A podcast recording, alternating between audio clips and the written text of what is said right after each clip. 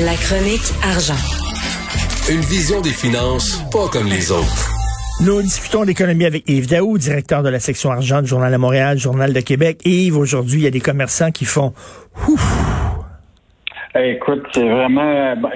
Ce week-end, je parlais avec euh, un des petits commerçants que je connais qui vend des vêtements, là, puis il se préparait déjà pour, euh, pour ce matin. Là. Évidemment, il n'était pas ouvert euh, samedi dimanche, là. mais là, il mettait son affiche moins 60% pour les rabais. Donc, tu vas avoir une espèce de Boxing Day en, février, là, parce que l'enjeu pour les, le retour de ces commerces, n'oublie pas, là, il y a 30 000 commerces euh, non essentiels qui étaient fermés là, depuis le 25 euh, décembre, puis qui, là, qui reprennent souffle.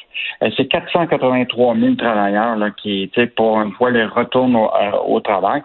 Puis, ce qui est intéressant, c'est que c'est quand même, là, dans la région métropolitaine, c'est 40% de tous les commerces au, au Québec hein, qui, qui, qui représente le, le, ce que je disais, les, les 30 000 commerces. Donc, Montréal et sa grande région est, très, a été très impactée pour ça. Donc, euh, bon retour. Euh, évidemment, hmm. beaucoup de gens qui vont faire des rabais parce qu'il faut qu'ils vident leur inventaire, de, parce qu'ils ont accumulé beaucoup d'inventaire, puis là, ils vont être obligés de vendre ça parce que déjà, ils sont obligés de racheter déjà pour le printemps.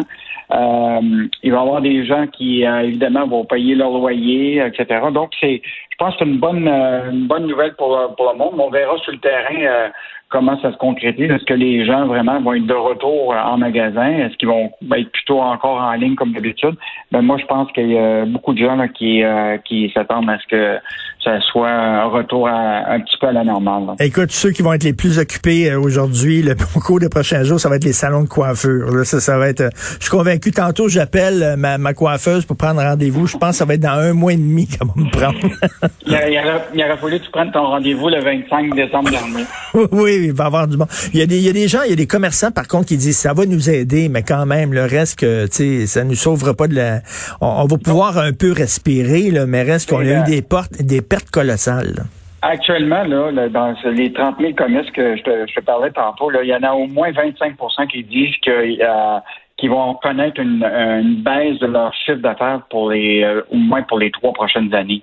Fait que euh, ça veut dire que il y en a une grande majorité qui fait quand même qui reprennent, s'attendent à ce que les ventes là, au cours des trois prochaines années ils vont avoir perdu de l'argent pendant ces trois ans-là. Puis il y en a même euh, dans les zones oranges, j'ai vu ça, les restaurants dans les zones oranges qui vont ouvrir, ils disent qu'on va ouvrir à perte.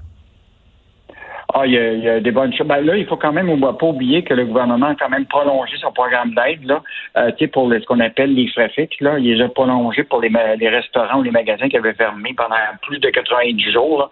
Donc, euh, il y a quand même une portion du loyer qui va être encore payée, une partie des frais fixes. Là, euh, donc, on, c'est sûr qu'au début, ça va être difficile, mais s'il y a une reprise là, plus intense avec le printemps puis l'été, là, tu sais probablement qui, qui, qui, vont un peu retrouver, en tout cas, un peu de l'argent, mais probablement que ça va être peut-être une année de, de perte encore peut-être cette année. En tout cas, on se croise les doigts parce que j'espère que ça ça résultera pas non plus en augmentation de nombre de cas, puis il va falloir reconfiner à un moment donné. Je vois l'accordéon, là, je suis un peu tanné comme bien du monde. Est-ce que tu as gagné ton, ton Super Bowl, Yves? Oui, j'ai gagné mon Super Bowl. J'avais appelé pour euh, Tom euh, J'ai gagné, mais je n'avais pas misé à beaucoup. Euh, je sais pas si j'étais craintif, là, mais j'ai quand même fait 20, 20 ah, mais toi, tu as, voté pas pour, euh, pas pour l'équipe, pas pour les Buccaneers, tu as, voté pour Tom Brady. Euh, ben, en fait, l'idée, ben, il y a Anthony Auclair, qui est quand même le Québécois qui était avec les Buccaneers, là, qui est quand même. puis, évidemment, je trouvais que Brady est quand même le, le, joueur, tu sais, entre lui et Jordan, pour le basketball, c'est probablement les plus grandes vedettes du monde. Et écoute, c'est une PME d'ici qui a illuminé le Super Bowl. Ça, c'est un sacré beau contrat. Oui, ben en fait, c'est des années passées, on regarde tout le temps génie québécois qui va être euh, qui va être utilisé pour le, le, Super Bowl. Dans les années passées, tu, te rappelles, il y avait eu Moment Factory, euh, il y avait une compagnie qui s'appelait Connect Go qui faisait des bracelets qui permet, sans avoir besoin de ton billet, là, tu pouvais passer, etc. Mais cette année, euh, la seule compagnie qu'on a identifiée s'appelle Pixmob. C'est eux autres qui éliminaient le spectacle de la mi-temps. Je sais pas si tu l'as regardé, le, spectacle euh, hier, mais euh, évidemment, dans un stade qui convenait seulement 22 000 personnes, ça avait l'air un peu euh, froid, un peu mince. Là. Mais lui, cette compagnie-là a réussi à donner un peu de vie où ce que toutes les, les 22 000 avaient un bracelet avec une lumière d'aile. Donc, avais, avais, ça donnait beaucoup de vie à, l'intérieur du stade. Et même, les, tu as vu, derrière les 22 000, il y a aussi des, des, des mannequins, là, qui étaient dans le stade, là, et eux autres aussi avaient le bracelet euh, illuminé. Donc, euh, très beau contrat pour, pour, une petite entreprise, une PME d'ici. Puis eux autres, c'est intéressant, c'est une compagnie qui a développé aussi un bracelet qui s'appelle Safe Team. C'est un projet qui permet de la distanciation physique euh, de deux mètres dans les usines euh, puis ça a été, euh, écoute, euh, Coca-Cola Canada l'utilise. ah ouais? donc, donc environ 15 000 travailleurs qui l'utilisent au Canada ou aux États-Unis. donc, du beau savoir. C'est quoi ce bracelet-là? Si tu t'approches trop proche de quelqu'un, ça fait pip? Exactement. OK. ça fait que c'est une exploitation d'une technologie, mais ils sont justement dans cette notion de bracelet électronique. Hmm. Donc, dans le cas de, de évidemment, de du Super Bowl, ben, c'était d'ajouter euh, évidemment la lumière d'elle qui faisait en sorte que ça donnait un éclairage euh, assez euh, impressionnant. Là. Hier, c'était un gros, un gros un gros clip vidéo hier soir qu'on a vu au Super Bowl. Et il y a quelques mois, j'ai regardé avec mon fils un show de Billie Eilish, euh, euh, euh un show euh, virtuel, un spectacle virtuel, et c'était Moment Factory qui était derrière ça. C'était absolument magnifique. On est très très bon au Québec pour ce genre de d'organisation-là, d'événements-là. donc, mm. il faut se péter les bretelles. Et tu veux revenir sur le dossier de samedi dans la section argent, le taux de chômage à 8% au Québec. Ben, euh, je, je, reviens parce que c'est quand même important de rappeler que on, euh, le, le, pour le mois de janvier, on a quand même eu presque 97 000 euh, en perte d'emploi au Québec. Euh, et ce qui est intéressant, c'est qu'on avait un dossier ce, ce week-end qui s'appelait Réinventer son emploi parce que il en demeure pas moins là, que l'emploi, tu le sais, là, c'est c'est un actif important pour les gens, c'est leur capacité d'avoir un salaire, de, de, de, se payer des choses, etc. Et donc, euh, si tu n'as pas d'emploi, euh, ben, c'est un peu euh, difficile. Et là, tu te retrouves une situation où il y a beaucoup de gens qui ont perdu leur emploi. Mais en même temps, tu as des secteurs où ce il va nécessiter de la pénurie, de, main-d'œuvre très requalifiée. qui va être qualifié, qui va être capable de faire ces, ces jobs-là. Donc, on, a, on a fait le tour de tout ça, mais ce qui est intéressant, c'est que même ceux qui, euh, qui, ont perdu leur emploi, ben, il y en a beaucoup qui sont résilients.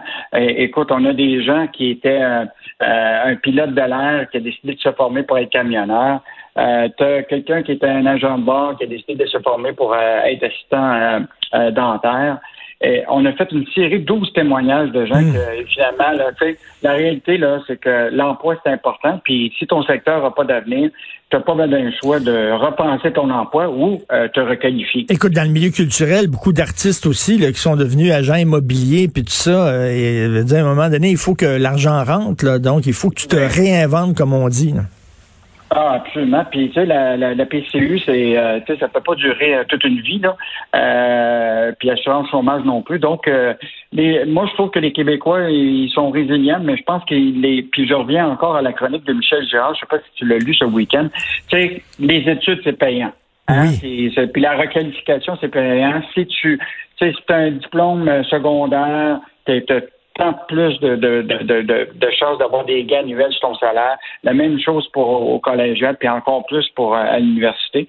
Euh, puis, mais ce qui va être important, c'est l'ajustement entre le marché de l'emploi, puis euh, puis les qualifications, tu sais, on peut pas avoir des tonnes de gens qui sont dans des secteurs où ce que de l'autre côté on n'a pas de on n'a pas de travail. Il va falloir qu'il y ait une espèce d'ajustement entre les, les jobs d'avenir. Regarde, il manque de monde dans les technologies de l'information. Il manque de monde dans le, notre industrie importante du jeu vidéo. Euh, toute l'automatisation dans le secteur manufacturier, là, écoute, il y a un paquet de demandes euh, actuellement pour euh, avoir des travailleurs qui vont penser à l'automatisation puis tout ça.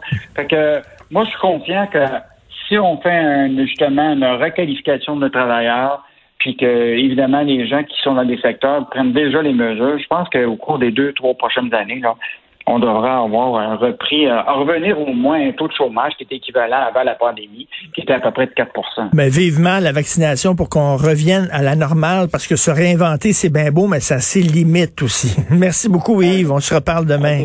Demain. Salut. Au revoir.